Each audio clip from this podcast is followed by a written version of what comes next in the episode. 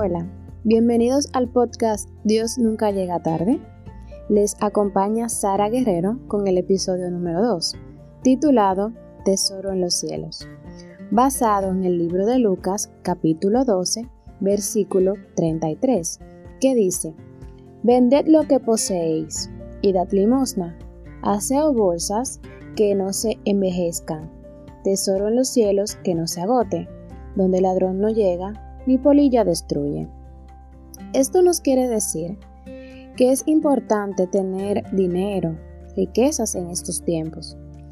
Pero es mucho más importante ayudar a nuestro prójimo cuando nos necesita, satisfacer sus necesidades si está dentro de nuestras posibilidades, pero sobre todo esto, guardar tesoros en los cielos con nuestras buenas acciones, dedicando una vida a Dios que le agrade y aceptando a su Hijo Jesucristo en nuestros corazones.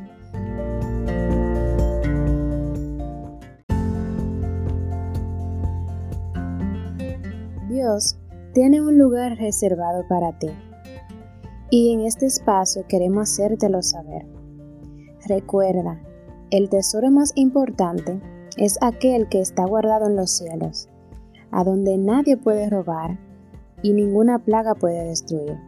Si aún no eres parte de esta gran familia, te invito a que nos sigas en nuestra cuenta de Telegram arroba Dios nunca llega tarde.